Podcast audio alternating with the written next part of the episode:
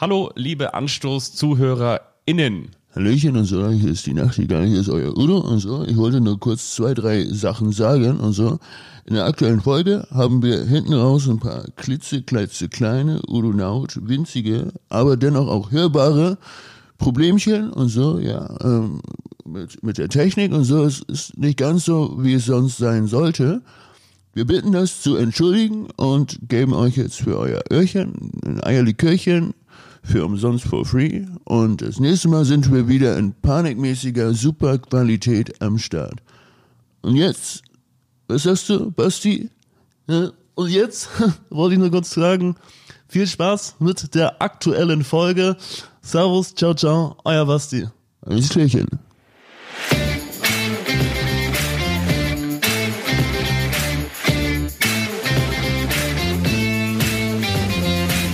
Anstoß, der Fußball-Podcast. Hier ist euer Vitamin D für die Ohren. Hier ist eure Windel. Hier könnt ihr einfach mal laufen lassen. Und es gibt eine Besonderheit. Ja, die Spieler, die muss ich auch ganz normal sagen, also wenn Jogi Löw, äh, wenn der Schweinsteiger Trainer wird, dann laufe ich, zu Fuß laufe ich, das, das sage ich jetzt hier im, im, im Fan-Talk. Wir müssen an dieser Stelle sagen, wir sind, glaube ich, zum ersten Mal seit Ewigkeiten nicht in einem Raum gemeinsam. Hier spricht Fabian Wittke und nicht Mario Basler. Ich habe den Fan-Talk überlebt und ich freue mich jetzt über einen wunderbaren äh, technischen Move mit meinem hochgeschätzten Kollegen sprechen zu können. Hier ist Michael Augustin. Hörst du mich? Ich höre dich selbstverständlich, ja. Ich melde mich nicht aus deinem Wohnzimmer, nicht aus dem Nobelviertel. Ich melde mich aus meiner beschaulichen Vier-Zimmer-Wohnung, sitze in meinem halligen Wohnzimmer und der Grund, weshalb ich heute nicht bei dir bin, liegt in Sinsheim begraben, denn es läuft ja noch das Spiel zwischen Hoffenheim und Augsburg. Das ist auch der Grund, weshalb wir die Folge so spät aufzeichnen. Und ich habe im Gegensatz zu dir The Zone und will noch gucken und will euch immer mit dem aktuellen Zwischenstand auf dem Laufenden halten. Momentan steht es 1 zu 1 zwischen Hoffenheim und Augsburg. Das kann ich verstehen. Wir schalten immer mal wieder rüber. Ich dachte erst, weil es so hallig ist, dass du eventuell von Hallig Hoge sendest, aber das tust du Nein. nicht. Du warst am Nein. Wochenende, da werden wir auch noch drüber sprechen, selbst als Reporter dabei. Beim Spaziergangtor ist das möglicherweise doch noch die Chance auf das Wort des Jahres. Außerdem werden wir natürlich über Joachim Löw sprechen, der gesagt hat, Wisst ihr was, ihr Ficker? Ich bleib noch länger euer Bundestrainer und mache einfach noch mal weiter. So oder so ähnlich klang es an diesem Montag. Und natürlich wollen wir auch nochmal sagen, für alle Freunde von Borussia Mönchengladbach, wir freuen uns, dass wir heute Teil sein können, wenn ihr das nächste Oscar-Wenz-Tür öffnet in eurem Oscar-Wenz-Kalender. Und was haben wir noch? Haben wir noch irgendwas mitgebracht? Ja, natürlich unsere Lieblingsrubrik. Der eine überrascht den anderen. Ähm, ja, und deine Erlebnisse aus dem DFB-Fan-Talk. Ich habe da noch so ein paar spezielle Fragen. Ich bin auf deine Behind-the-Scenes-Geschichten gespannt. Und äh, lass uns doch tagesaktuell einsteigen mit Joachim Löw. Joachim Löw ist für mich so ein bisschen der Mitarbeiter des Tages. Er hat heute einen fantastischen Tag hinter sich, hat die WM-Qualifikation für die Weltmeisterschaft 2022 in Katar geschafft. Die Gruppen sind ausgelost worden an diesem 7. Dezember 2020. Rumänien, Island, Nordmazedonien, Armenien und Liechtenstein sind die Gegner für die DFB 11. Das wird ein ähnlicher Spaziergang wie das Tor, das Silas Wamangituka gestern das zweite Tor für den VfB Stuttgart im Bremer Weserstadion erzielt hat. Und er hat in seiner Art als Angestellter des Deutschen Fußballbundes gezeigt, wer der Boss ist. Nämlich er. Er ist der Boss. Er hat das Sagen beim DFB. Das ist so meine Quintessenz dieser Pressekonferenz, die ich mir heute angeguckt habe. Die hat eine gute Stunde gedauert. Äh, Hast du es auch verfolgt und hast du auch was äh, äh, aus den Zeilen herausgelesen? Ja, auf jeden Fall habe ich gehört, ich habe es jetzt nicht live verfolgt, ich habe es auch nicht in, äh, im Stream gesehen, sondern ich habe es dann nochmal nachgelesen. Meine Quintessenz ist die, dass die deutsche Fußballnationalmannschaft zwar leichte Gegner auf dem Weg zur WM Katar 2022 hat, aber Jogi Löw schwerere Gegner in den eigenen Reihen hat, wie zum Beispiel Fritz Keller, der ihn ja wohl 2018 gebeten hat, zurückzutreten. Und das wiederum hat in ihm eine gewisse Explosivität, wie er heute gesagt hat, ausgelöst. Also da hätte er schon mal auch mal hochgehen können. Und das wiederum hätte ich auch gerne mal erlebt. Oder vielleicht ist das ja auch die Emotionalität, die man ganz gerne mal an der Seitenlinie vermisst. Also ja, ich meine, Liechtenstein, da fiel mir als erstes ein, nach diesen vielen eher mittelmäßigen Ergebnissen könnte das auch Liechtenstein am Ende des Tunnels sein. Aber wie sagt man an dieser Stelle so schön, Spaß beiseite. Was hast du denn, du hast es ja anscheinend eine Stunde lang verfolgt ähm, und ich mache mal ganz kurz ein Bier auf, denn es ist spät geworden. Es ist gleich 20 vor 10 an diesem Montag, an diesem 7. Dezember 2020. Was hast du mitgenommen? Ich mache mir mal ein Bier auf. Ja, ich glaube, du hast Reinhard Grindel mit Fritz Keller verwechselt. 2018 war ja noch Reinhard Grindel, der Präsident des Deutschen Fußballbundes. Fritz Keller soll ihm ja nach dem 0 zu 6 in Spanien nahegelegt haben, äh, doch vorzeitig aus seinem Vertrag auszusteigen. Und diese Interna, Interna ist übrigens Plural, nicht internas, sondern interna. Diese interna sind ja an die Öffentlichkeit geraten, durchgestochen worden, weil es ja beim DFB in der Führungsspitze auch einen Machtkampf gibt zwischen Präsident Fritz Keller auf der einen Seite und dann gibt es das Lager um Generalsekretär Friedrich Curtius und irgendjemand muss der Öffentlichkeit äh, gesteckt haben, dass Fritz Keller Löw ja diesen Rücktritt nahegelegt haben soll. Das findet Löw gar nicht gut. Er ist maßlos enttäuscht über Indiskretion beim DFB. Da herrscht Explosionsgefahr bei mir, hat er gesagt. Das ist ja auch interessant, ähm, wenn ein Angestellter sich über das Gebaren seiner Vorgesetzten beschwert. Das denkt, stelle man sich mal in der freien Wirtschaft vor, bei einem Unternehmen. Also Joachim Löw hat zumindest von seinem Standing her äh, so eine Position, dass er die Angestellten ohne weiteres kritisieren darf. Und für mich war die zweite Erkenntnis, dass die Tür für Mats Hummels Jerome Boateng und Thomas Müller für eine Rückkehr der drei Aussortierten, die in die Nationalmannschaft wieder ein Stückchen weit aufgegangen ist. Da hat's geknirscht. Sie ist ein Spalt weit offen gegangen, denn Löw hat ja auch gesagt, vor der Nominierung machen wir uns alle Gedanken und drehen jeden Stein um. Wir gucken, was uns den größtmöglichen Erfolg bei der Europameisterschaft bringt. Das heißt für mich, frei übersetzt, gucken wir mal, ähm, er hat seine sture Haltung so ein bisschen aufgegeben und äh, Hummels, Boateng und Müller sind neben Joachim Löw, neben dem Bundestrainer, die drei Gewinner dieser Pressekonferenz. Also könnte man sagen, hinter dem siebten Türchen im Adventskalender waren heute Hummels, Boateng und Müller und gleichzeitig kann man auch festhalten, beim Deutschen Fußballbund erlaubt sich der Coach mittlerweile so viel Kritik gegen seine Führung oder gegen das Präsidium, dass man auch kurz vor der Einstellung von Ralf Rangnick sein könnte, oder? ja, ähm, aber was ich von Ralf Rangnick halte, habe ich dir ja letzte Woche schon gesagt. Ich glaube, er ist, weil er ja so jemand ist, der sehr unruhig ist, der, der irgendwie alle Steine auf einmal umdrehen will, nicht kompatibel beim DFB. Ich glaube nicht, dass der ähm, dort äh, Joachim Löw ersetzen könnte. Und er, er, er muss ja auch gar nicht ersetzt werden, weil seine Position ja gestärkt ist, auch durch die Pressekonferenz, die Oliver Bierhoff vor ein paar Tagen gegeben hat. Und er hat ja nicht nur seine Vorgesetzten so ein bisschen angegriffen, sondern auch die DFB-Pressemitteilung. Da gab es ja nach dem 0 zu 6 Desaster in Sevilla gegen Spanien schnell eine Pressemitteilung, wonach Joachim Löw ein paar Tage Bedenkzeit bräuchte, um das Ganze mal sacken zu lassen. Und Löw hat gesagt, nee, war gar nicht so. Also wie nach jeder Niederlage und nach jedem Sieg hätte er einen Tag gebraucht und dann hätte er sich gerne auch der Öffentlichkeit gestellt. Also auch da bekam die Pressemitteilung nochmal so einen kleinen Seitenhieb von Joachim Löw. Also er hat versucht mit einer sehr aufgeräumten und einer kämpferischen, teilweise wütenden, aber auch strukturierten PK, hat er versucht, so ein bisschen wieder die Zügel in die Hand zu nehmen, nachdem uns ja alle die Bilder von Sevilla noch in Erinnerung sind.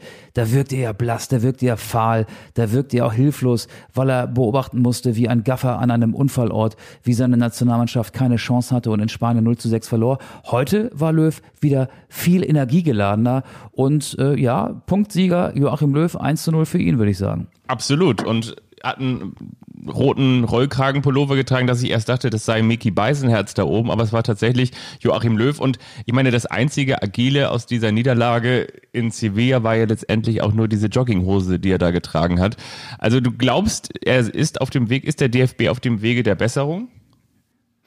Naja, der DFB hat auf jeden Fall jetzt erstmal äh, die Scherben zusammengekehrt und ähm, die, die äh, Führungsschwäche, da gibt es ja diesen Machtkampf, ein angeschlagener Präsident Fritz Keller, der übrigens ja auch äh, gerade so ein bisschen was für sein Image tun will.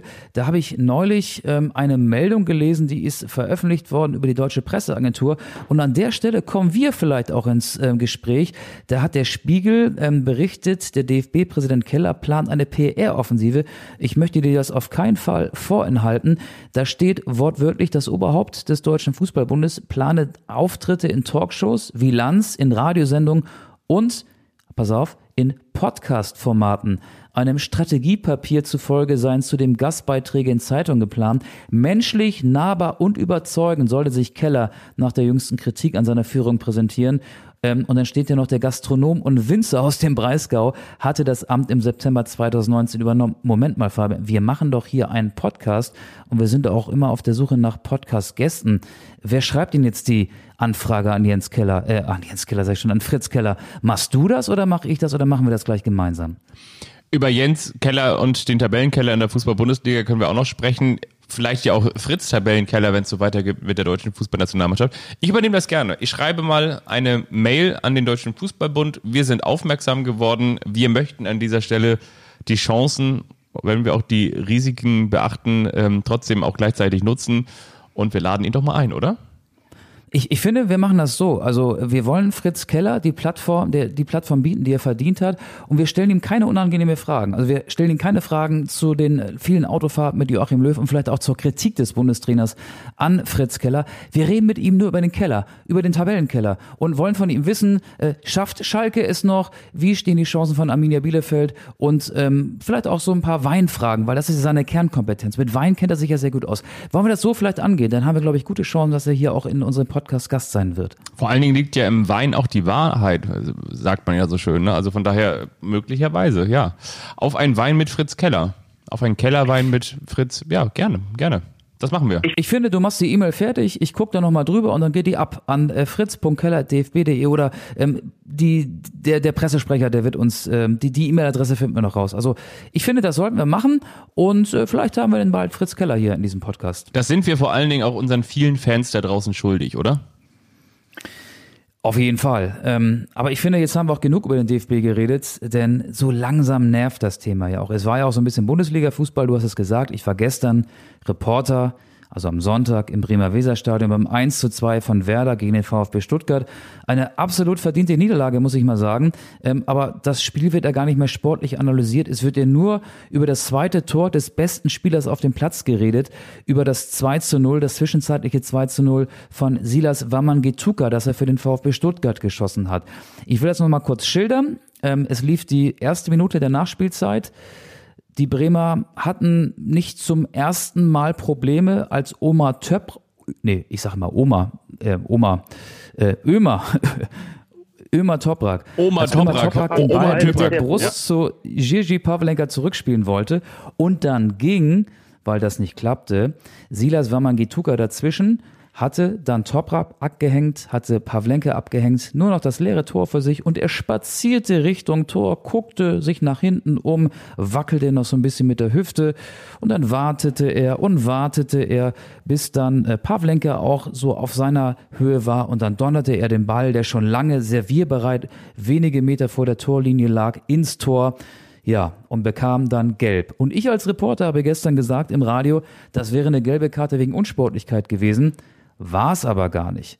Denn ich war nicht regelfest. Ich möchte mit dir jetzt so ein bisschen Regelkunde betreiben. Im Regelwerk des Deutschen Fußballbundes heißt es in Regel 12 Absatz 3, ein Spieler ist wegen unsportlichen Betragens zu verwarnen, wenn er sich gegenüber dem Spiel respektlos verhält. Und Regel 12 Absatz 1, da steht, wenn ein Spieler protestiert, anstößige, beleidigende oder schmähende Äußerungen und oder Gesten macht oder sonstige verbale Vergehen begeht, dann muss das mit einem indirekten Freistoß geahndet werden und das Tor hätte annulliert werden müssen. Er hat aber eine gelbe Karte gesehen anschließend, weil er sich auf einen Clinch mit Davy Selke eingelassen hatte, der sich wie alle Werder-Spieler über dieses arrogante, unsportliche Verhalten beschwert hat. Es gab übrigens auch Kritik von seinen Mitspielern. Ich war mir zwischenzeitlich auch gar nicht sicher, Moment, was ist denn da los? Warum jubelt keiner? Zählt das Tor möglicherweise gar nicht? Nein, das Tor zählte, ähm, aber es war sehr, sehr unordentlich. Ähm, die Bremer und die Stuttgarter sind auf Wamangituka zugestürmt. Er sah gelb, hat sich ja inzwischen auch, wie man das heutzutage macht, auf seinem Instagram-Account dafür entschuldigt, hat gesagt, er wollte die Bremer nicht äh, provozieren. Er wollte sie nicht diskreditieren. Er wollte mit Blick auf die Uhr einfach so ein bisschen Zeit von der Uhr nehmen. Zeitspiel. So, das war die Regelkunde. Eine Frage steht ja auch noch im Raum. Ist das unsportlich? Ist das nicht unsportlich? Was halten wir davon? Wie findest du das, was der da gestern gemacht hat? Also erstmal finde ich das ganz schön zu beobachten, wie du dich für eine Show auf Pro7 bewirbst, denn da läuft ja, glaube ich, am Dienstag oder am Mittwoch die Show mit dem Sortieren. Also du hast jetzt ja für uns hier erstmal wieder alles sehr schön sortiert. Also vielen Dank an dieser Stelle. Und ich habe die Frage ja heute auch mal auf unserem Instagram-Account gestellt und zwar, war man nicht Gituka, sondern war man zu streng mit war man Gituka und da haben 59 Prozent gesagt, das sei ein No-Go gewesen und die anderen, also dann die logischerweise 41 Prozent haben gesagt, das ist doch alles halb so wild. Ich muss ganz ehrlich. Ich gehöre übrigens, ich gehöre übrigens zu den 59 Prozent. Ich habe auch abgestimmt und habe diese Umfrage möglicherweise ein bisschen manipuliert. Ich finde, das macht man nicht. Ähm, ähm, aber ich will jetzt gar nicht zu sehr ausholen, weil ich habe dich ja gefragt, was du davon hältst. Das ist unhöflich, dass ich dir jetzt schon wieder ins Wort falle. Macht ja gar nichts. Also ich finde es deshalb überhaupt gar nicht so schlimm, weil ich irgendwie denke, das ist doch dieser alte Bolzplatz-Trick. Wenn man vorbei ist am Keeper oder wenn man aufs leere Tor zuläuft, dann hat man das doch früher auch mal so gemacht, dass man abgestoppt hat. Dann hat man den mit dem Kopf rübergeschossen. Da gibt es ja auch diese legendäre Szene, nicht vom Bolzplatz, aber sah so ein bisschen aus wie Bolzplatz, hat die Sportschau heute auch nochmal rausgeholt mit Karl-Heinz Rummenigge, der am Torhüter vorbei ist, den Ball sogar nochmal hochnimmt und ihn dann mit dem Kopf über die Linie drückt. Ich denke mir so, wo fängt es an und wo hört es auf? Wie sehr wollen wir die Haare alle noch spalten?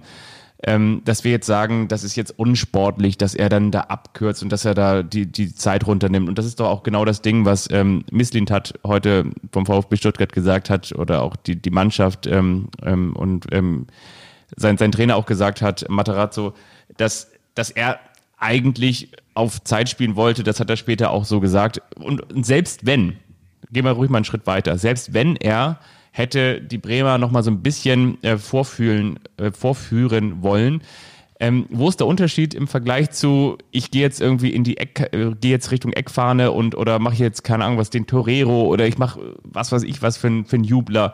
Das ist doch genau die Nummer. Das ist doch vielleicht auch auch ein Teil des Jubels, dass du das rauslässt ähm, und dass du in dem Moment ja vielleicht auch mal ein bisschen den den Gegner mit verhöhnst. Ich glaube, das gehört ein Stück weit dazu. Das, also ich glaube, dass, du, dass, dass das nicht immer die Intention sein muss, dass du den Gegner verhöhnst, aber ich glaube, dass der Gegner sich immer ein Stück weit verhöhnt fühlt, wenn ähm, der Gegner jubelt. Also da bin ich mir ganz sicher. Und von daher ist doch die Frage, wo fängt es an und wo hört es auf? Und jetzt da so ein Riesenfass ähm, aufzumachen, das war mir persönlich eine Rutsche zu viel. Und deswegen habe ich auch abgestimmt, lieber Michael, und habe auf halb so wild gestimmt. okay, dann hast du die Umfrage auch manipuliert. Ich will gleich auch meine Meinung nochmal kundtun. Erstmal kurzer Zwischenstand aus Hoffenheim. Mittlerweile steht es 3 zu 1 für die TSG gegen den FC Augsburg. Grilic mit seinem zweiten Treffer hat erhöht in der 46. auf 2 zu 1. Bebu hat in der 50. Minute das 3 zu 1 für die TSG Hoffenheim erzielt. Bei uns verpasst ihr garantiert kein Tor. So, jetzt komme ich, Waman Getuka. Du hast recht, jeder Torjubel, je extrovertierter, desto ähm, heftiger ist ja schon ein bisschen auch das Verhöhnen des Gegners. Aber das Tor war ja noch gar nicht gefallen. Das Tor war leer und jeder im Stadion, so viele waren es nicht, weil auch im Weserstadion sind keine Zuschauer zugelassen, wusste, gleich scheppert's, gleich fällt das 2 zu 0 für den VfB Stuttgart. Aber es dauerte Sekunden. Er hat sich nochmal umgeguckt. Ich finde, Zeitspiel in der Nachspielzeit mit einer 2-0-Führung im Rücken hat niemand nötig. Und Silas Wamangituka, der der beste Mann auf dem Platz war, der eine wirklich sehr gute Leistung gestern in Bremen gezeigt hat für den VfB Stuttgart, hat es schon mal gar nicht nötig. Und ich glaube, er würde so etwas kein zweites Mal machen, weil er natürlich jetzt das Echo, das überwiegend negative Echo auch mitbekommen hat. Sowas macht man einfach nicht. Das ist nicht fair. Das ist ähm, finde ich ein No-Go, weil der Gegner, der sich ja über den Gegentreffer ärgert, auch über eine schlechte Leistung ärgert, ähm, das nicht verdient hat. Das ist Sport, natürlich geht es um viel Geld und äh, jeder Torjubel äh, ist ja heutzutage durchchoreografiert und viele Spieler machen das auch, weil sie vielleicht ähm, dadurch ihre Marke stärken wollen, weil sie sich dadurch Vorteile erhoffen. Aber das muss nicht sein. Ich finde, das gehört sich einfach nicht. Und da rücke ich keinen Zentimeter von ab, lieber Fabian. Okay, Nehme ich hin. Ich denke mir dann aber auch so, ja, weißt du, Zeitspiel gehört ja auch inzwischen dazu und ich frage mich immer so, auf welcher Seite man steht. Ne? Also jetzt könnte ich ganz provokativ, äh, nee, provokativ nicht, provokant in deine Richtung fragen. Ähm, man weiß ja, dass du in Hamburg eher den, den braun-weißen die Daumen hältst, eher in Richtung St. Pauli bist und der FC St. Pauli führt 1 zu 0 in der 90. Minute der HSV macht den riesen Druck und dann geht Marquinhos mit dem Ball in Richtung Eckfahne. So, das ist doch dann eigentlich genau das, was man auch als St. Pauli-Fan von ihm erwartet, dass er dann die, wie, wie sagt man so schön, die Zeit von der Uhr nimmt. Und von daher denke ich mir so, ja, ähm, also man, Ja, muss, man muss es nicht größer machen, als es ist, finde, finde ich. Aber ich finde, Richtung Eckfahne gehen, das machen sie ja alle. Das machen sie ja alle irgendwie. Dann gibt's dieses Ränkelspielchen zwischen dem Verteidiger der Mannschaft, die wahrscheinlich dann zurückliegt, und dem Angreifer, ähm, der den Vorsprung verteidigen will. Und ähm, dann haben beide die Möglichkeit, ähm, die Ecke zu verhindern oder, wenn du bei Marquinhos bleibst, die Ecke rauszuholen. In dem Fall war ja klar, dass ein Tor fallen würde, aber er hat Sekunden verstreichen lassen. Und wenn du in der ersten Minute der Nachspielzeit die Aussicht hast, deine Mannschaft, die 1 zu 0 führt, mit 2 zu 0 in Führung zu bringen, da musst du dir doch keine Gedanken mehr über das Zeitspiel machen. Komischerweise hat Stuttgart ja anschließend noch das 1 zu 2 durch Davy Selke kassiert, aber normalerweise musst du mit einer 2 zu 0 Führung im Rücken die verbleibenden 1,30 oder 2 Minuten Nachspielzeit auf der Uhr doch mit ganz normalen Mitteln über die Zeit bringen können, ohne dass du auf solche Spirenzien angewiesen bist. Ja, vielleicht ist er auch ein Start-Upper, weißt du, der hat sich überlegt, so, ich gehe jetzt einfach mal neue Wege. Ich melde da vielleicht einen, neuen Weg des Zeitspiels beim Patentamt an und äh, möglicherweise hat er auch, du merkst, dass ich schon das zweite Bier getrunken habe, ne? Ähm, ich fange hier schon so langsam an zu lallen. Ähm, vielleicht hat er auch möglicherweise 1999 Äh, Da will ich gar nichts von wissen, von 1999. Na, vielleicht hat er auch möglicherweise das, das Champions League-Finale von 1999 im Hinterkopf gehabt und hat gesagt, so mein Gott, nicht, dass wir da auch noch mal zwei Tore jetzt bekommen. Deswegen lieber auf Nummer sicher gehen. Also, ich weiß, du willst unbedingt gleich über den Auftritt im Sport 1 Fan Talk reden. Machen wir noch. Auf jeden Fall. Ich will ganz viel wissen. Sila Samangituka, ja, kann sich vielleicht noch an 99 erinnern, aber der ist 21. Der war zumindest 1999 noch gar nicht geboren. Und ich glaube auch, dass der Mario Basler vielleicht gar nicht kennt, aber der hört ja unseren Podcast und er wird Mario Basler gleich kennenlernen, weil du ja ganz viel über Mario Basler erzählen wirst, glaube ich, ne? Möglicherweise habe ich dir, möglicherweise, also mehr will ich noch nicht verraten zu diesem jetzigen Zeitpunkt, möglicherweise habe ich dir auch in unserer Lieblingsrubrik, der eine überrascht den anderen, etwas von Mario Basler mitgebracht. Mehr möchte ich allerdings jetzt noch nicht verraten. Ähm, okay, dann lass uns mal überlegen. Wollen wir jetzt schon über deinen Auftritt? Du warst ja am vergangenen Dienstag Gast im Sport 1 Fan Talk, hast die komplette Anstoßredaktion repräsentiert. Wollen wir jetzt schon über den Auftritt reden oder hast du noch ein anderes Thema, das du mit mir besprechen möchtest? Ich finde, wir müssen in jedem Fall noch mal ganz kurz über Schalke 04 sprechen, ganz kurz. Und zwar habe ich mir überlegt, wenn Schalke ein Kinofilm wäre in der Vorweihnachtszeit, da schaut man ja auch ganz gerne Kinofilme, die so herzerwärmend sind, die emotional sind, die auch so ein bisschen Sentimentalität hochkommen lassen. Und da habe ich mir überlegt, wenn Schalke 04 ein Kinofilm wäre, dann wäre es für mich das Streben nach Glück auf. Ja, stimmt. Ähm, ich habe nur ein Problem. Kino im Jahr 2020, Corona, Winter, Corona, Weihnachten, sehr unrealistisch, dass jetzt jemand ins Kino geht, ne? Das stimmt. Deswegen ist natürlich auch das Happy End sehr, sehr unrealistisch. Aber ganz kurz nochmal, wir müssen es gar nicht so breit treten, aber ich meine, das war jetzt der 25. 26. 26. Genau, der 26. Ähm, Auftritt der Schalker in der Bundesliga in Serie ohne Erfolgserlebnis. Das ist doch irgendwie schon wie verhext, ne? Oder? Fast elf Monate ohne Sieg, noch fünf Spiele bis zum Tasmania-Rekord, noch fünf Spiele. Und ähm, du redest jetzt über Schalke, da möchte ich noch mal kurz einen Mann erwähnen. Ich finde, das ist so ein bisschen ähm, sinnbildlich für die ganze Misere des FC Schalke. Also die Mannschaft ist äh, schlecht zusammengestellt und dann haben sie auch noch Torhüterpech. Renault und Fährmann beide verletzt. Michael Langer, der 35 Jahre lang ist, nein, alt ist, hat zum ersten Mal seit dem 10. März 2007 wieder ein Bundesligaspiel gemacht. Damals war er Torwart des VfB Stuttgart, hat Timo Hildebrand ersetzt, war ähm, zweiter Mann beim VfB in der Meistersaison übrigens, hat damals bei einem 0 zu 0 gegen den VfB Wolfsburg wohl eine ganz anständige Leistung gezeigt. Er musste ran gegen Leverkusen und war bei dem 0 zu 3 noch bester Mann bei Schalke 04. Und ich finde, das zeigt so ein bisschen äh, auch das komplette Desaster, in dem sich Schalke befindet. Und ähm, jetzt nehme ich Michael Langer zum Anlass, um mit dir so ein kleines Quiz zu machen. Ein, also außer der Reihe. Ja, so, ja, so, so, so ein kleines Quiz. Also, Michael Langer, 2007, Torwart beim VfB Stuttgart bei seinem ersten Bundesligaspiel. Er musste ja 13,5 Jahre auf sein zweites Bundesligaspiel warten. Kriegen wir zusammen noch alle 18 Torhüter der Erstligisten? Das heißt, kriegst du sie zusammen, weil ich, ich weiß sie ja. Ich habe ja dieses Quiz mir ausgedacht. Hast du Lust, dich auf dieses kleine Spielchen Du einzulassen? meinst von 2007 aller Erstligisten? Genau, also wir sind im März 2007. Ähm, damals ähm, wurde der VfB Stuttgart deutscher Meister. Nee, pass auf, wir gehen mal die Tabelle, ähm, die Tabelle durch. 10. März 2007, damals war Tabellenführer sinnigerweise Schalke 04. Mag man sich gar nicht vorstellen. Wer war denn damals, ja, im März 2007 die Nummer 1 bei Schalke 04? Was glaubst du? Jetzt haben wir 2020. Manuel Neuer? Stimmt. Tabellenzweiter, damals Werder Bremen. Mit welchem Torwart? Tim Wiese. Richtig. Dritter VfB Stuttgart. Michael Langer war Ersatz für wen? Michael Langer war Ersatz beim VfB Stuttgart für. Beim VfB Stuttgart? Genau. Da hat er ja sein erstes Spiel gemacht. Beim VfB Stuttgart für. Mm, oh, fuck, wer war da denn? War auch Nationaltorwart, war dritter Mann beim Son J- Jens Lehmann? Nee, Timo Hildebrand. Ah ja, stimmt, hast du, hast du doch gerade eben gesagt. Sag mal, warum höre ich dir Hab nicht ich- zu? Hast du doch gerade eben, Ja, hast du doch eben gesagt, war für Timo, ja, natürlich. Ja, gut.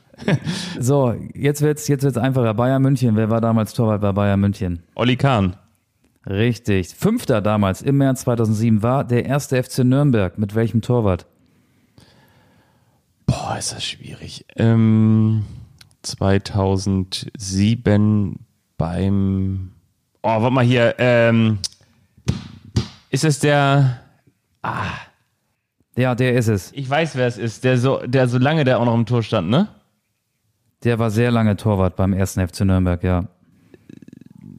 Ich würde, ich, ich sag jetzt irgendwie Sievers, aber das ist er nicht. Sievers war Hannover 96, sondern ähm, so ähnlich, aber so ein. Ja, der war aber auch mal in Hannover. Ähm, nicht Winnie Schäfer, sondern Ja, genau, ähm, genau. Äh, Wie ist er denn? Ähm, Nee, auch nicht Marcel Schäfer, oder? Wie, ähm, Nee, Raphael Schäfer, Raphael Schäfer.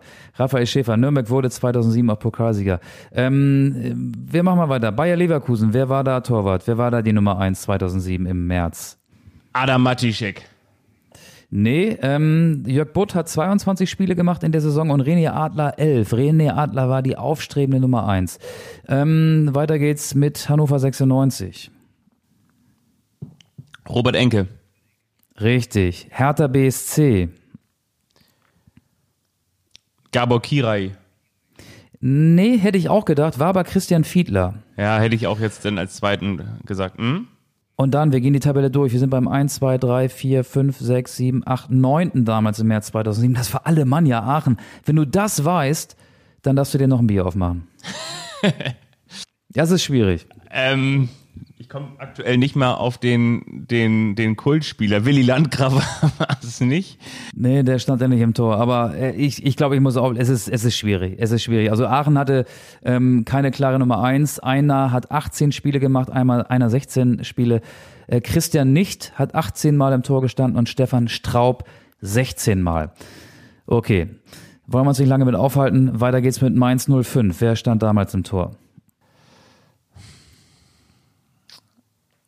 Den kennt man, glaub, den, sozusagen- den kennt man auch, oder? Ja, klar, den kennt man. In Mainz auf jeden Fall und vielleicht sogar in Hamburg. Ohne dass er jetzt eine HSV-Vergangenheit hätte. Aber ähm, er ist äh, äh, Torwächter gewesen. Er war also sozusagen. Timo, Timo, ähm, Timo, Timo Wache. Timo Wache. Timo Wache. Genau. Timo Wache, genau. Ähm, weiter geht's mit dem VfL Wolfsburg. Nicht Klaus Reitmeier, oder? Nee, Simon Jentsch. Ah, so ähnlich. So ähnlich. Und dann, dann kommt Simon unser aller, unser aller HSV. Beim HSV war damals dann nicht Butt, nicht Adler. Beim HSV war aber war mal 2007 war auch nicht, also auch nicht mehr, also da war Martin Piekenhagen auch schon nicht mehr da. Da war beim HSV die Nummer eins. Ah, warte mal, gib mir mal einen Tipp. Hat auch für Werder und für Schalke gespielt. Ach, Dropny? Nee, Frank Rost. Ach ja, stimmt. Genau. Stimmt, aber Dropny Ja, ja. hat auch nicht für Schalke gespielt, ja, stimmt. Nee, äh, Frank Rost war damals, äh, ist damals im Winter verpflichtet worden. Ich erinnere mich noch dran in einem Trainingslager in Dubai. Vorher gab es mit Sascha Kirstein und Stefan Wächter zwei, sagen wir mal so, äh, mittelmäßige Nummer Einsen und dann hat der HSV Frank Rost geholt. Ähm, Borussia Dortmund, wer war bei Borussia Dortmund damals Stammtorhüter?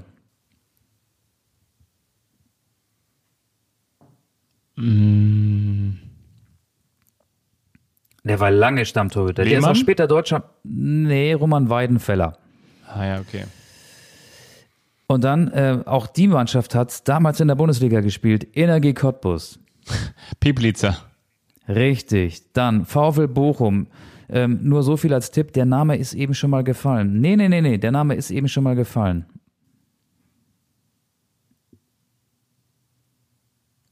Im Zusammenhang mit dem HSV ist der Name gefallen. Rost. Nee, Jaroslav Drobny. Ach, Dropny war in Bochum damals? Drobny war in Bochum, hat 17 Spiele gemacht. Peter Skov Jensen und Alexander Bade waren seine Konkurrenten. So, Der drei wiederum auch noch. mal beim HSV Ver- gespielt hat und beim ersten FC Köln, glaube ich, ne? ja, richtig. Und drei Vereine kommen noch. Äh, Tabellen 16. im März 2007. Am 10.03.2007 war die Eintracht aus Frankfurt. Wer stand im Tor? Oh, es ist Frankfurt, Frankfurt, Frankfurt. Ähm, war das Oka Nikolov, der ewige? Richtig. Oka Nikolov und auch Markus Pröll hat 14 Spiele gemacht in der Saison. Zwei kommen noch. Arminia Bielefeld, damals Erstligist, nach langer Zeit jetzt wieder Erstligist. Mit welchem Torhüter? Goran Schoko. Nein, Matthias Hein. Ah ja, gut. Und Nicht, nicht mit Georg Borussia, Koch. Borussia Mönchengladbach, 18. damals. Das war natürlich auch noch nicht die Zeit. Das muss die Zeit vor Ter Stegen gewesen sein und ich habe ihn vor Augen. Ähm, Kams? Ich, nee, ich sag mal so viel. äh, Gladbach war ja im Tabellenkeller und dazu passte auch der Nachname des Torhüters. Hieß der auch Keller? Ja, und zwar Casey Keller, Amerikaner. Ah, Casey Keller. Okay, auf den wäre ich jetzt nicht mehr gekommen. Wie hieß denn, ja, Casey Keller. Und wie hieß denn nochmal der, der, ähm, hieß ja nicht auch noch einer, so ähnlich wie Steiner, Stein, Stein? Jörg Stiel. Jörg Stiel gab's noch, genau. Schweizer. Dieser Gelmatte nach hinten. Ja, genau, Jörg Stiel. Der kam später, genau. So, Fabian, jetzt hast, jetzt habe ich dich so lange gequält. Ähm, Jetzt darfst du mir von deinem Auftritt am vergangenen Dienstag im Sport 1 Fan Talk erzählen. Das heißt, wenn du mir vorher drei Fragen beantwortest. Erste Frage, hat Mario Basler dir die Zigarette danach angeboten? Mario Basler hat mir, wenn man so möchte, die Zigarette währenddessen angeboten. Also ja, also wo, wo fange ich an, wo höre ich auf? Also ich bin nach Dortmund gefahren und wurde da ganz freundlich von den Sport 1 Kollegen in einem Hotel untergebracht. Das war gegenüberliegend vom Deutschen Fußballmuseum, zu dem ich dann zu Fuß rüberspaziert bin. Dann bin ich da reingegangen und dann gibt es da so einen Aufenthaltsraum. Das ist wie so ein langer Konferenztisch, also dass man sich nicht nur aus dem Weg gehen, sondern auch aus dem Weg sitzen kann. Und an diesen Konferenztisch habe ich mich dann mit als erstes gesetzt. Dann kam auch irgendwann Mario Basler. Mario Basler hatte schon extra abgepackte, für ihn reservierte halbe Brötchen, Hälften, wie man das so kennt, so halbe Brötchen mit Wurst und mit Käse, so ein liebloses Salatblatt dazwischen und manchmal auch noch eine kleine Laugenbrezel obendrauf oder so eine, so eine Knabberbrezel obendrauf als Dekoration. Und dann aß Mario Basler diese Brötchenhälften. Wir begrüßten uns kurz und ja, eigentlich ging er quasi alle Brötchenhälften nach mal eine schmögen. Und ähm, haben wir uns über alles Mögliche unterhalten. Was ich eigentlich an diesem Fan-Talk, also neben der Tatsache, dass ich total cool fand, dass sie mich eingeladen haben und dass ich da mal ein bisschen Erfahrung sammeln konnte, ähm, mit am coolsten fand, dass man in diesem Redaktionsraum saß und diese ganzen, ich sage jetzt mal, ähm, Fußballspieler, die ganzen Bilder aus dem Panini-Album, die jetzt ja quasi wie früher so bei Space Jam, bei äh, Michael Jordan und Bugs Bunny, die ja quasi dann aus diesem Panini-Album, was ich in meiner Kindheit hatte, quasi sich wieder ablösten und sich in ältere Männer verwandelten und auf mal mit mir an einem Tisch saßen und wie dann die ganzen Bayern-Spieler mit Sternkopf und Mario Basler und Thomas Helmer, der Moderator der Sendung, sich dann miteinander unterhalten haben, das war für mich einfach schon ein unglaubliches Kino, weil die dann natürlich auch sagen, ja Mensch, weißt du noch, wie damals das Hotel hieß, in dem wir mit Ribbeck damals waren? Ähm, und da weißt du doch, da sind wir doch noch ausgebüxt und der Augenthaler, mit wem ist der denn da noch der, um die Häuser gezogen? Und dann ist doch hier und ja, und ähm, Basler sagt ja, ja, und vor diesem einen Spiel da, da, da war ich dann noch irgendwie bis morgens um, um vier unterwegs und habe dann immer Musik aufgedreht, bis Ottmar Hitzfeld von oben gesagt hat, mach doch mal die Musik leiser. Und dann sagt äh, Thomas Helmer, stimmt, da war ich ja auch noch mit dabei, da haben wir doch deinen Geburtstag gefeiert. Und das sind so wirklich die Sachen, wo man dann da gerne an diesem Redaktionstisch sitzt und einfach nur zuhören möchte, weil man genau diese Panini-Album-Sticker, die man sich damals noch bis zum Ende auf dem Flohmarkt zurechtgetauscht hat, dann auch mal plötzlich neben sich ein bisschen ergraut, ein bisschen älter geworden, nicht mehr ganz so sportlich sitzen sieht, wie die sich austauschen, wie die sich miteinander unterhalten. Und das ist einfach große, weite Fußballwelt ich muss auch ganz ehrlich sagen, also die waren alle sehr, sehr höflich, sehr, sehr nett zu mir und dann sind wir irgendwann in diese Sendung gegangen. Wir waren ja durch Plexiglasscheiben voneinander getrennt und spätestens zu dem Zeitpunkt, als der Schalke-Experte Rüdiger Abramczyk, sehr, sehr netter Typ, früherer Flankengott, ähm, habe ich daran erkannt, als ich gesagt habe, kannst du mir mal ein Stück Obst rübergeben und er warf mir gleich eine Banane rüber. Das war quasi dann die Bananenflanke von früher. Da wusste ich alles klar, der hat es immer noch drauf. Also äh, Rüdiger Abramczyk war auf jeden Fall derjenige, welche bei dem ich dachte, auch ja, cool, so ein früherer Nationalspieler, mit dem ich natürlich jetzt nicht aufgewachsen bin, aber als er dann sagte zur Schalke-Niederlage, und ich glaube, das war dann eben vergangene Woche 25 Spiele ohne Sieg, ähm, was die Gründe dafür seien, ach, weißt du was, ich glaube, da ist einfach der Wurm drin. Dann hatte ich auch keine große Angst mehr, dass ich mich jetzt ganz doll da blamieren hätte können. Von daher, das war einfach, ja, ein rundum schöner Abend, eine nette Atmosphäre. Am Ende habe ich dann A, mich während der Sendung noch kurz mit Mario Basler ähm, angelegt, dahingehend, dass wir eine Meinungsverschiedenheit hatten zum Thema Yogi Löw. Und am Ende ähm, bin ich noch mit Thomas Helmer zusammen aufs Hotelzimmer gegangen, beziehungsweise wir sind nur in die Richtung, wir sind nur in die Richtung gegangen, haben vorher noch eine Pizza gegessen und ein Glas Wein getrunken und die Nummern ausgetauscht und äh, das war einfach echt, das war nett, das war, war eine tolle Erfahrung, die ich auch gerne ähm, vor Ort mit dir geteilt hätte ich glaube, das war noch nicht die letzte Chance irgendwann. Ich habe einen so guten Eindruck hinterlassen, dass die gesagt haben, Mensch, der Fabian ist ja wohl erzogen, diese Anstoßfamilie muss ja eine ganz nette sein. Da können wir unseren Sohn auch mal hingeben. Möglicherweise bekommen wir nochmal eine Einladung, dann nehme ich die natürlich mit. Ja, wir haben dir ja auch so einen Knopf im Ohr versteckt und ich habe dich ja dauerbeschallt mit äh, Anweisungen. Das, das, das wussten die gar nicht, aber jetzt können wir es ja auflösen. Aber du hast gerade schon Rüdiger Abramschick äh, erwähnt, äh, Spitzname ja Abi, Rüdiger Abi Abramschick. Hat er wirklich Abi? das weiß ich gar nicht. Der einzige mit Abi wahrscheinlich in der Runde. Ja, gute Frage. Weiß ich gar nicht. Aber äh, du hast es ja auch gesehen. Ich meine, du, man muss ja ganz ehrlich sagen, das, das war ganz witzig. Ich hatte ja mein Handy auf auf nicht auf Flugmodus, sondern auf nicht stören, also Mond ist das bei mir auf dem Smartphone. Und äh, das war echt ganz gut. Also du, du hattest ja den FC Bayern München zweite Mannschaft gegen den VfB Lübeck und gegen Hansa Rostock zwei Wochen und eine Woche zuvor gesehen und konntest mir natürlich ganz schnell sagen, weil das war die erste Frage, die in der Runde aufkam. Wie wird eigentlich Bright und dann jetzt hilf mir mal. Bright Array MB, ne, der hat da überraschend in der Startelf gestanden. Ja, da wusste ich dann ein bisschen Bescheid, ne? Und ähm, das Wissen habe ich dann für mich behalten, logischerweise. Genau.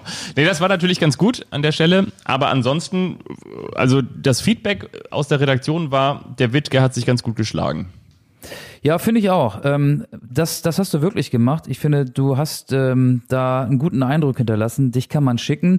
Ähm, eine Frage habe ich noch. Ich habe mir drei Fragen aufgeschrieben. Hatte Michael Sternkopf Haarspray drin oder fallen die automatisch so, die Haare?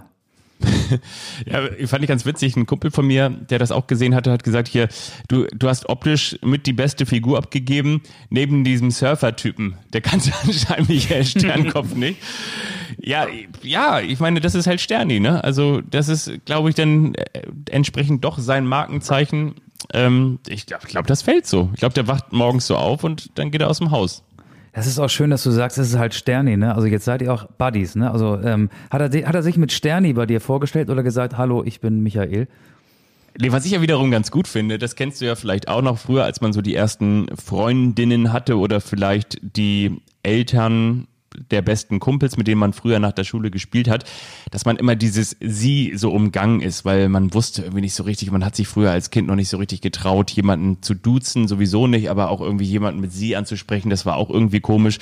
Und es war ja in dieser Runde so, dass wir uns alle geduzt haben. Und von daher war auch mal Michael Sternkopf für mich Michael Sternkopf, beziehungsweise Sterni, weil Thomas Helmer uns ja auch alle mit diesem I, mit diesem Nickname eingeführt hatte. Und Mario Basler, den ich bislang wirklich nur aus meinem Panini-Album von 1997 kannte. Der war Marie, Mari. War Mari, genau, Mari oder Mario. Das war natürlich schon erstmal ganz gut. Aber ist der wirklich so? Der spielt da ja schon die Rolle des Krawallbruders, ähm, sehr sehr laut, ne? Und auch teilweise so mit sehr steilen Thesen. Oder ist das nur eine Rolle? Also, ich sag mal so. Also, ein so guter Schauspieler ist er jetzt nun wiederum nicht. Okay, also das ist dann schon authentisch. Der ist so, wie er sich da gibt, richtig?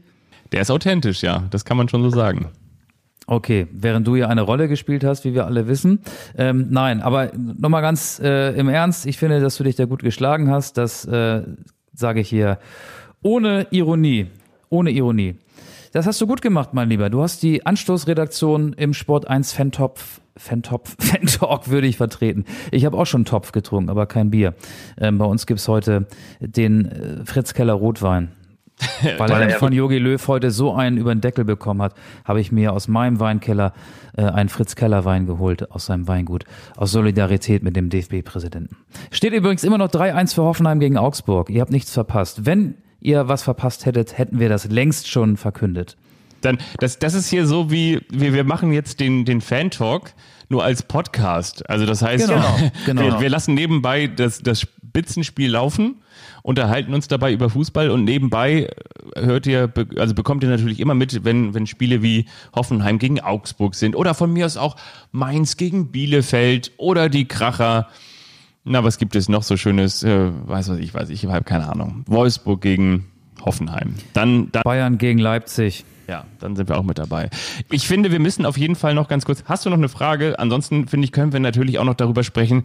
Es gibt ja auch unterschiedliche Gründe. Also klar, wollten die Bayern jetzt am vergangenen Dienstag gegen Atletico Madrid, übrigens auch Chapeau, dass sie mit dieser Mannschaft dann auch nicht verlieren, sondern 1 zu 1 spielen dass sie eben diese jungen Spieler spielen lassen. Und zwar deshalb, weil die ganze Fußball-Bundesliga eigentlich hinkt. Die ganze Fußball-Bundesliga ist ein Notrad, ein gelbes Notrad, mit dem man eigentlich nur 80 fahren darf, weil das für mehr nicht zugelassen ist. Die ganze Fußball-Bundesliga geht eigentlich am Stock. Ob es jetzt die Dortmunder sind, die unter der Woche vor dem Champions League-Spiel auf neun Spieler verzichten müssen, ob es die Bayern sind, ob ein Martinez ist, der ausgewechselt wird und für einen jungen 17-jährigen Musiala dann vom Platz geht. Ob es natürlich, okay, ähm, bei Kimmich ist es jetzt, sage ich mal in Anführungsstrichen, eine richtige Verletzung gewesen. Überall kommt permanent eine Covid-19-Erkrankung, kommt überall irgendwo eine Quarantäne hinzu und überall gibt es vor allen Dingen, überall liest man es wieder, muskuläre Probleme. Ob es ein Nico Elvedi ist, ob es ein Schieß mich tot ist, überall liest man. Max Kruse, Muskelbündelriss, leider, leider, leider, leider, ne? Fällt offenbar acht Wochen aus. Ja, und jetzt soll ich dir sagen, warum das so ist? Oder worauf willst du hinaus? Nee, ich finde, wir müssen es auf jeden Fall nochmal thematisieren. Ich glaube, wir beide wissen, woran es liegt. Es liegt daran, dass wir bis zum 14., nee, bis zum 24. nur den 14. Dezember haben, an dem kein Fußball gespielt wird. Das bedeutet natürlich nicht, dass die Fußball-Bundesligaspieler alle jeden Tag ein Spiel haben, aber das bedeutet, dass der Kalender so eng getaktet ist. Ich glaube, wir haben in diesem Jahr auch nur 15 oder 14 Spieltage, oder? Ja, genau. Und die anderen beiden, 16 und 17 in der ersten Liga, finden dann im Januar statt. Es ist natürlich super eng getaktet. Eine englische Woche jagt die nächste. Deswegen auch die ja, hohe Zahl an Muskelverletzungen, vermute ich mal. Ich bin auch kein Sportmediziner. Andererseits haben das Fußballer ja ganz gerne wenn sie gar nicht so viel trainieren müssen. Die spielen ja am liebsten. Die spielen im drei, vier Tagesrhythmus mit den Nachholspielen, vor allen Dingen in der dritten Liga wird's dann auch manchmal ähm, sehr heftig. Aber die haben äh, Spiele, Regeneration, dann läuft schon die Vorbereitung auf das nächste Spiel, finden Fußballer grundsätzlich erstmal gut. Und wenn sie mal ganz ehrlich sind und sich mit Eishockeyspielern, die ja momentan nicht so viel zu tun haben, da geht die Saison ja erst wieder los, aber vor allen Dingen mit Handballspielern vergleichen, dann werden sie feststellen, dass deren Belastung ja immer so ist. Ja, das stimmt. Ich glaube aber in der Fußball-Bundesliga scheint es mir, zumindest so, ich kann es natürlich empirisch jetzt nicht belegen, scheint es mir so, als sei es so, du hast so ein, ein Level, ein, ein, wie so ein, ähm, so eine Tankanzeige, die ist bei 100 Prozent im Sommer und du hast dein Spiel und danach hast du Recovery, also die, die Regeneration und ähm, dein, dein Akku wird wieder voll oder vielleicht auch nicht mehr ganz so voll. Und natürlich spielst du am liebsten als Fußballer, aber wenn du dann alle zwei, drei Tage ein Spiel hast, dann wird der Akku schon mal deutlich weniger voll. Vielleicht macht es auch mehr Spaß, aber trotzdem wird er weniger voll. Und du kommst nicht mehr an 100 Prozent. Und dann bist du vielleicht nach zwei, drei Wochen in der Saison, kommst du nur noch an deine 95 Prozent, dann kommst du irgendwann nur noch an deine 90 Prozent, dann irgendwann nur noch an deine 85 Prozent. Und irgendwann kommst du in einen kritischen Bereich, dass du nicht mehr so sehr regenerierst, dass deine Muskeln sich gar nicht mehr vollends erholen können. Und das, was wir wiederum, das weiß ich aus meiner Erfahrung als in Anführungsstrichen Leistungssportler, als Marathonläufer, dass du natürlich überall bei einer Belastung immer minimale kleine, ganz, ganz kleine Muskelverletzungen hast, die dann zum Beispiel auch einen Muskelkater erzeugen. Und je mehr du davon hast, desto größer werden diese Verletzungen, desto größer ähm, oder desto mehr Zeit brauchst du eigentlich, um dich davon wieder zu erholen. Und das hast du eben nicht. Und daraus resultieren dann eben durch diese, durch diesen Muskelkater, durch diese kleinen Muskelverletzungen, durch diese ähm, Faszienrisse zum Beispiel, werden dann eben Muskelfaserrisse, wie wir es auch bei Erling Haaland gehabt haben.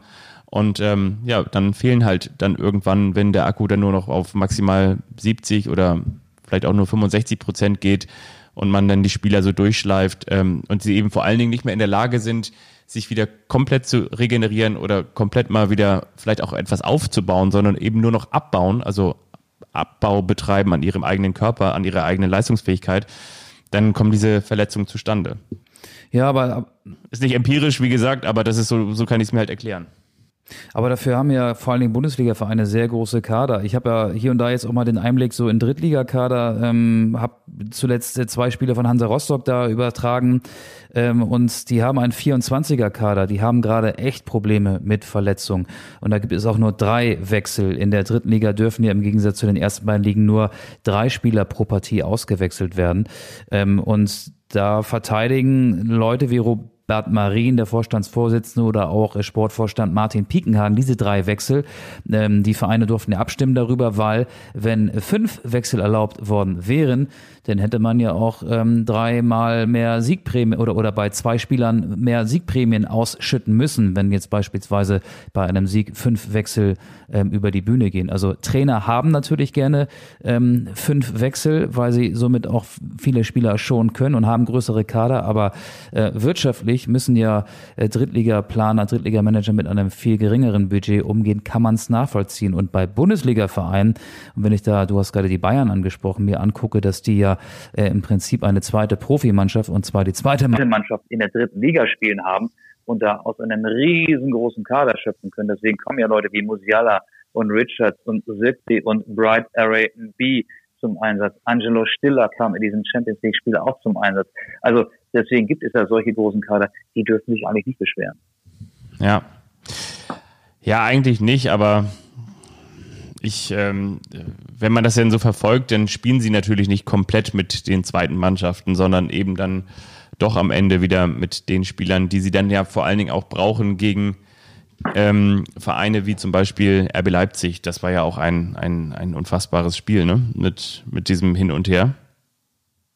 Ja, das war ein gutes Spiel. Äh, Thomas Müller war sehr gut. Der hat ja, ähm, nachdem er gefragt wurde, ob er sich vielleicht dann auch nochmal für die Nationalmannschaft erwärmen könnte, auch nicht ausgeschlossen. Das ist eine sehr diplomatische Antwort, so ein bisschen Franz Beckenbauer-mäßig. Schauen wir mal, schauen wir mal. Und ja, seit heute ist seine Chance auf eine Rückkehr ins DFB-Team noch ein bisschen mehr gestiegen, weil ja Joachim Löw, wie wir eingangs gesagt haben, das Hintertürchen einen Spalt geöffnet hat. War klar, das war ein wildes Spiel. Bayern-Leipzig war richtig gut und äh, ich glaube auch ein verdientes Resultat, soweit ich das beurteilen kann. Ich habe es nicht in voller Länge gesehen, sondern nur in der Zusammenfassung, muss ich dazu sagen. Ich habe es auch nicht in voller Länge gesehen. Ich habe es auch nicht in voller Länge gesehen. Aber ich fand wiederum das dann doch sehr erstaunlich, dass dieser ähm, Jamal Musiala mit seinen 17 Jahren dagegen auch nicht irgendwen dann, dann mit einer Selbstverständlichkeit im Mittelfeld aufzieht. Dass ich schon denke, okay, ja, dieses Selbstbewusstsein der 17-Jährigen, das imponiert mir genauso wie dieses absolute Traumtor von Gio Reyna gegen Eintracht Frankfurt. Wahnsinn, oder? Ich meine, diese Jungs sind, sind 17, sind jetzt, oder beziehungsweise ich glaube, ist gerade 18 geworden. Ähm, das ist schon, das ist schon irgendwie krass, ne? Also und irgendwie guckt man dann so auf diesen Yusufa Mokoko und alle denken so, wow, das ist doch der, der großejenige, welche, auf den wir alle schauen müssen, weil der so mit seinen 16 Jahren jetzt eingewechselt wird bei Borussia Dortmund. Aber ich meine, die anderen, die sind ja auch nur 17 Jahre und spielen wie selbstverständlich auf. Das hat sich schon auch dahingehend ein bisschen entwickelt, oder? Ja, aber so eine Fußballerkarriere geht ja heutzutage auch nicht mit 35 zu Ende, sondern ein bisschen früher. Also es geht alles ein bisschen früher los ähm, aber weil das Spiel so schnell geworden ist, geht so eine Karriere auch schneller zu Ende. Ich glaube, ähm, so Lothar Matthäus, der mit 39 noch für die deutsche Nationalmannschaft spielt, wie bei der EM 2000, äh, den wird es so in dieser Form nicht mehr geben, wenn wir Claudio Pizarro jetzt mal außen vor lassen, der ja als Maskottchen in der vergangenen Saison noch im Kader von Werder Bremen aufgetaucht war. Ähm, ich glaube schon, dass ähm, sich das alles in allem dann so ein bisschen zurechtdrucke. Ich weiß nicht, ob Musiala noch mit 35 spielt oder Mukoko, vielleicht machen die auch mit 31, 32 dann Schluss, weil es einfach nicht mehr geht. Das Spiel wird immer schneller, schneller, schneller und der Körper äh, kommt ja auch irgendwann dann an seine Grenzen. Oder sie gehen zur PSV Eindhoven und erleben da ihren x-ten Winter, muss man ja ganz ehrlich sagen, denn Mario Götze hat schon wieder getroffen. Ist das so? Das habe ich gar nicht ja. mitbekommen. Und zwar wieder wurde der schön steil geschickt, wie man so sagt, in die Schnittstelle der verteidigenden Abwehrkette. Und dann kommt er da so rein und chippt den mit so einem ganz kurzen, mit so einer ganz kleinen Ballberührung dann über den herausstürzenden Keeper hinweg ins Tor. Sehr schönes Tor. Und ich habe jetzt auch noch was für dich. Ja. Schluss. Hoffenheim gewinnt hochverdient mit 3 zu 1 gegen oh. Augsburg und fährt damit nach sieben sieglosen Bundesligaspielen wieder einen Dreier. Ein Match, wenn er war Grillitsch, der nicht nur wegen seiner zwei Tore einen sehr starken Auftritt hinlegte. So steht es bei kicker.de im Kicker Live Ticker. Vielen Dank für die Information. So aktuell waren wir noch nie. Aber Kenner von Anstoß wissen natürlich, da fehlt noch was. Was fehlt denn da noch? Was könnte das noch sein? Was fehlt denn da wohl noch, Fabian? Der Spieler des Spiels, Florian Grillitsch, wurde Ihnen präsentiert von Weber, Ihr Barbecue-Dienstleister. Was, was, was, was fehlt noch? Wir haben, wir haben noch unsere Lieblingsrubrik. Wollen wir sie jetzt starten? Bitte, ja.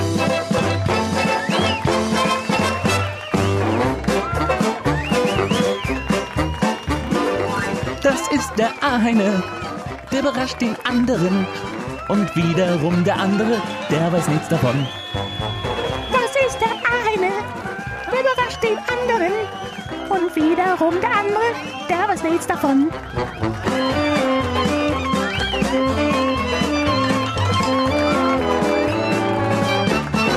Der eine überrascht den anderen. So, wollen wir es kurz machen? Soll ich soll ich mal kurz abspielen, was ich dir mitgebracht habe? Ich habe dir etwas mitgebracht. Ich habe dir etwas mitgebracht aus Dortmund. Es hat etwas zu tun mit dem Sport 1 Fan Talk. Ich muss ganz ehrlich sagen, ich habe mich sehr darüber gefreut, dass mir ganz viele nicht nur über unser Instagram-Profil, über wie heißen wir nochmal, Anstoß-Podcast, ähm, sozusagen ihr Mitleid, ihr Beileid ausgedrückt haben, sondern dass sie mir auch über meinen Kanal geschrieben haben, habe ich sehr wirklich darüber gefreut. Ich habe dir etwas mitgebracht. Pass mal auf und das spiele ich jetzt hier mal ab. Wo ist es? Da ist es und los. Also Mario, nach der Sendung, ich mache das ja normalerweise mit dem Podcast immer noch mit einem Kollegen, der sich nicht getraut hat, ähm, gegen dich anzutreten, wahrscheinlich auch ein bisschen zurecht, oder? Ja, ist normal. Also also gerade was äh, das Jogi Löw-Thema angeht, habe ich auch ein bisschen Breitseite bekommen. Du stehst nach wie vor schon dazu, dass Löw weiterhin auch in Zukunft der Richtige ist, oder? Ja, es hat sich ja jetzt bestätigt, dass man auch äh, mit ihm in die, ins neue Jahr geht und äh, meines Erachtens genau zurecht. Okay, was nimmst du aus, diesem, aus dieser Sendung noch mit? Immer nur Gutes, weil es eine tolle Sendung ist und äh, bis auf den einen oder anderen Gast, den brauchen wir demnächst nicht mehr. Nein, war nur Spaß, war eine tolle Sendung. Danke dir, alles Gute, ciao. War das jetzt wirklich Mario Basler oder hast du den gerade nachgemacht? Ja, das war. Ich wollte noch mal sagen, der, der Auge, der kann ruhig auch rüberkommen. Ich laufe sonst zu Fuß bis nach Osnabrück. Warum eigentlich bis nach Osnabrück? Ich glaube, der wohnt mittlerweile in Osnabrück. Ich glaube, Mario Basler wohnt mittlerweile in Osnabrück. Der hat sein äh, Osnabrück in Osnabrück gefunden. Ich glaube, der wohnt da ja. Ja. So, pass auf, ich überrasche dich auch. Und zwar bin ich heute im Internet auf eine auf die Allensbacher Markt- und Werbeträgeranalyse 2020 gestoßen. Da wurde das Interesse an Fußballvereinen abgefragt und zwar an allen Erst- und Zweitligisten abgefragt. Lass uns doch mal die Top 10 durchgehen. Was glaubst du wohl? Welcher Verein ist für den Markt und für die Werbeträger im Jahr 2020 am interessantesten? Sag nochmal, das, das habe ich jetzt gerade nicht verstanden. Sag nochmal bitte. Also es geht um die Allensbacher Markt- und Werbeträgeranalyse 2020. Ähm, ich will es mal ein bisschen runterbrechen. Es wurde gefragt, interessiert mich ganz besonders oder interessiert mich auch, aber nicht so sehr. Man könnte auch sagen, was sind so die, die werberelevantesten, vielleicht sogar die beliebtesten Vereine. Ich versuche das mal so in deiner Sprache wiederzugeben. Da hat sich eine ähm, Tabelle ergeben, 1 bis 36, 1 am wichtigsten, am werberelevantesten, am beliebtesten, 36 am uninteressantesten. Und ich will von dir wissen, ob du die ersten 10 zusammenbekommst. Ist so eine, so eine Schätzfrage. Also Bayern auf der Eins, klar. Ja, und dann? Borussia Dortmund Ja, auf der Drei. Borussia Mönchengladbach. nee, RB Leipzig. der, nee, Schalke. Schalke. Dann Borussia Mönchengladbach. Mm, Fast. Gladbach ist Fünfter. Wer ist vor Gladbach? Vierter. Ich sag nur so viel, kein aktueller Erstligist. Der HSV. Ja, Krass. Wahnsinn, ne? Ja, ist echt krass. Okay, dann kommt Ja. Mönchengladbach, dann kommt, aber okay, wenn es so weitergeht, dann wahrscheinlich danach dann Köln. Mm, Fast. Köln kommt auf acht. Wer kommt? Nee, warte. Eins, zwei, drei, vier, fünf, sechs, sieben. Köln kommt auf sieben. Wer kommt auf sechs? Auf sechs natürlich, ähm, ist ja völlig klar, Hoffenheim. Nee, jetzt mal im Ernst. Ähm, äh, warte mal, denn Werder? Ja, stimmt. Das ist gut. Siebter Köln haben wir schon gehabt. Wer ist Achter? Frankfurt? Ja. Neunter? Stuttgart? Nee. Neunter ist dann, oh, Kleiner Tipp. Ähm, spielt auch nicht in der ersten Liga. ähm, Holstein Kiel. Nein, Nee. spielt nach aktueller Tabelle nicht mal mehr in der zweiten Liga, wenn wir die aktuelle St. Pauli. Tabelle Ja, genau, St. Pauli neunter und zehnter und dann hast du es geschafft. Zehnter ist dann Frankfurt. Nee, die waren ja schon Achter. Habe ich gesagt, Achter. Dann ist Zehnter, äh, äh, äh, äh, äh, äh, äh, äh. Habe ich schon gesagt. Wer ist denn Zehnter? Spielen die in der ersten Liga? Ja, eigentlich gehören sie in die erste österreichische Liga, aber sie spielen tatsächlich in der Bundesliga. Leipzig. Richtig. Ich mache noch mal kurz weiter. 11. Stuttgart, 12. Hertha. Ich finde was total spannend. 13. Leverkusen, 14. Hannover, 15. Düsseldorf, 17. nee, 16. Nürnberg, 17.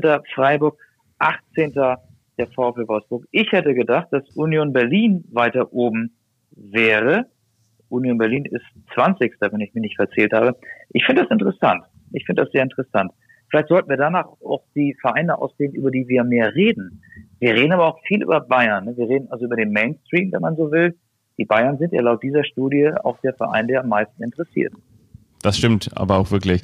Ich finde aber, ihr da draußen, ihr könnt uns auch gerne mal ins Hausaufgabenheft einen Verein schreiben, den wir mal besonders behandeln sollen, weil ich finde, wir reden tatsächlich auch immer viel in der zweiten Liga über Hannover 96, den HSV und Holstein Kiel und zum Beispiel ja wirklich wenig über Schalke, Borussia Mönchengladbach oder auch RB Leipzig. Okay, das hat auch besondere Gründe, aber auch Augsburg und Mainz kommen natürlich zu kurz oder Bayer Leverkusen. Wenn ihr da mal etwas Besonderes haben wollt oder wenn ihr sagt so, nö, das passt uns schon ganz gut oder ist mir auch irgendwie mittlerweile völlig scheißegal, was die für, für Inhalte haben. Ich höre das sowieso nicht mehr. Dann schreibt uns auf jeden Fall sehr, sehr gerne. Und ansonsten an dieser Stelle, was bleibt uns noch zu sagen? Ich würde mir sehr, sehr wünschen, dass du wie sagt man so schön, ähm, komm bald wieder in dies Haus, lieber guter ähm, Michael. Und zwar ähm, dann, dass wir dann auch, dann kann ich dir mein schönes hier Oscar ähm, Adventsdorf mal zeigen, was ich hier aufgebaut habe, was ich geschenkt bekommen habe. Ähm, in meinem Nobelviertel, in meiner Nobelwohnung, an diesem großen bunten Studiotisch hier. Dann würde ich mich sehr, sehr freuen, wenn du im Dezember auch mal wieder zu mir kommen würdest. Ich komme bestimmt bald wieder. Ich packe aber vorher noch zwei Songs auf unsere Oh ja. Spotify-Liste ähm, als kleiner Trost für die Demütigung durch Silas Wamangituka für alle Werder-Fans. Jan Delay, Grün-Weiße Liebe. Schöne Vereinsstunde, habe ich gestern wieder gehört, läuft vor dem Anpfiff Jan Delay, relativ aktueller Song. Und da wir gerade im Hip-Hop-Business unterwegs sind und du, du hast ja die Spotify-Liste zuletzt auch mit Weihnachtssongs versaut. Ich will jetzt Ole Werner nicht wieder kritisieren. Der hat uns Wolfgang Petri eingebrockt. Deswegen neben Jan Delay auch nochmal Trettmann mit La Dolce Vita. Den hast du anzubieten. Ich habe nur einen Song rausgesucht und zwar in Gedenken und in Begegnung an Mario Basler habe ich einen Song rausgesucht von der Band Smokey. Und zwar ist das Living Next Door to Alice von Smokey wünsche ich mir und grüße damit ganz lieb Mario Basler. Ja, Grüße sind angekommen. Mario Basler, ab dieser Folge ja Stammhörer von Anstoß. Schön, dass ihr auch dabei gewesen seid. Ich wollte noch mal sagen, der Wittke der überhaupt keine Ahnung hatte. Äh, und, und außerdem, äh, an dem Abend bin ich gar nicht zurückgefahren nach äh, Osnabrück, sondern ich habe äh, meine Sachen gepackt und bin runtergefahren ähm, ähm, äh, nach Kaiserslautern, weil mein Sohnemann, der mittlerweile auch schon 30 ist, äh, Geburtstag hatte. Hat er mir alles erzählt. Und übrigens, das war ganz witzig, er hat mir erzählt, er macht ja mittlerweile auch sowas wie Stand-up, also hat eine, eine Show, die er ähm, präsentiert. Zwar war das mal so, da war er Gast einer Show und der Hauptact ähm, konnte nicht kommen und das äh, und, und, und die Halle war ausverkauft. Und ähm, derjenige, der das da moderiert hat, der kam nicht an den Laden und dann hat man, das ist ein bisschen wie vom Tellerwäscher zum Millionär, hat man Mario Basler da draußen auf der Bühne einfach allein gelassen, hat er irgendwie einfach, um die Leute zu unterhalten, ein paar Geschichten von früher erzählt und die haben sich alle weggehauen. Und dann hat der Manager zu mir gesagt, ähm, komm Mario, wir, wir bauen da was mit dir auf. Und dann habe ich das gemacht und das war alles schon ausverkauft. Dann kam Corona und dann musste ich das alles absagen.